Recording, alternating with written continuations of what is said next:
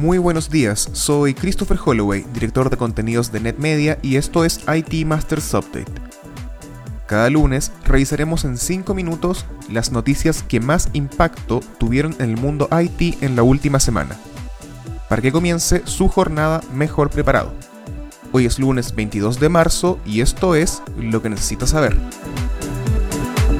En el 2020, una de cada dos transacciones fraudulentas en el sector financiero consistieron en obtener acceso a cuentas bancarias de usuarios. Los criminales obtuvieron la información sensible principalmente mediante phishing, reportó la semana pasada un informe global de Kaspersky. El robo de cuentas corrientes fue el que más creció, al pasar de 34% en 2019 a 54% en 2020. Siguió el lavado de dinero, la creación de cuentas bancarias falsas, el fraude mediante herramientas legítimas de administración remota y las transacciones desde dispositivos infectados. Dos tácticas fueron las más utilizadas. Una en que el atacante se hace pasar por un empleado del banco y otra en que actúa como un asesor de inversión de un banco. En ambos casos, más que una violación de la seguridad mediante técnicas digitales, los hackers apuntan a engañar a seres humanos. Aunque claro, previamente obtuvieron información para realizarlo a través de espionaje digital. Ahora que ha aumentado el uso de servicios bancarios en línea y por supuesto del trabajo remoto, y todos los accesos a aplicaciones empresariales que esto implica, es más necesario que nunca reforzar la seguridad.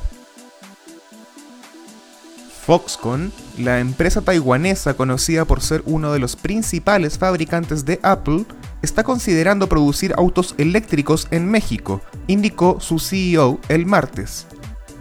Lo polémico es que esta fabricación se realizaría originalmente en Wisconsin, de acuerdo con un anuncio que se realizó en 2017, que incluía la inversión de 10 mil millones de dólares, y que se había planteado como un logro para Donald Trump.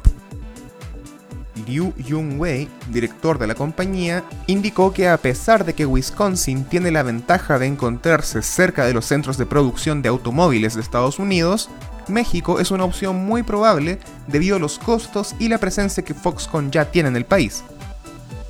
La decisión, que implicaría una gran inversión y nuevos empleos, se tomaría este mismo 2021. Finalmente, de acuerdo con la reciente IT Masters Mind Survey, encontrar y retener al talento sigue siendo una de las dificultades mayores que enfrentan los directivos IT en todo el mundo. ¿Cuáles son los especialistas más codiciados por las empresas este año y qué habilidades necesitan desarrollar, ya han salido varios rankings explorando esta problemática este año, como el The Future of Jobs del Foro Económico Mundial, el Informe de Empleos de LinkedIn en México y la Technology Salary Guide 2021 de la firma de consultoría Robert Half. Las investigaciones coinciden en que uno de los puestos más relevantes será el de arquitecto de nube, debido a la aceleración que ganaron las tecnologías de nube tras más de un año en trabajo remoto. El científico de datos también será fundamental para empujar el análisis de información que otorgue ventajas competitivas a la organización.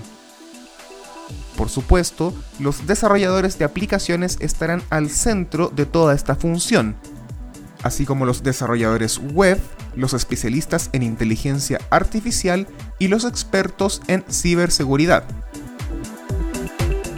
Eso fue todo por esta semana. Les recordamos suscribirse a IT Masters Update en su servicio de noticias y podcast favorito. Nos encontramos en iTunes, Spotify y Stitcher. Hasta la próxima.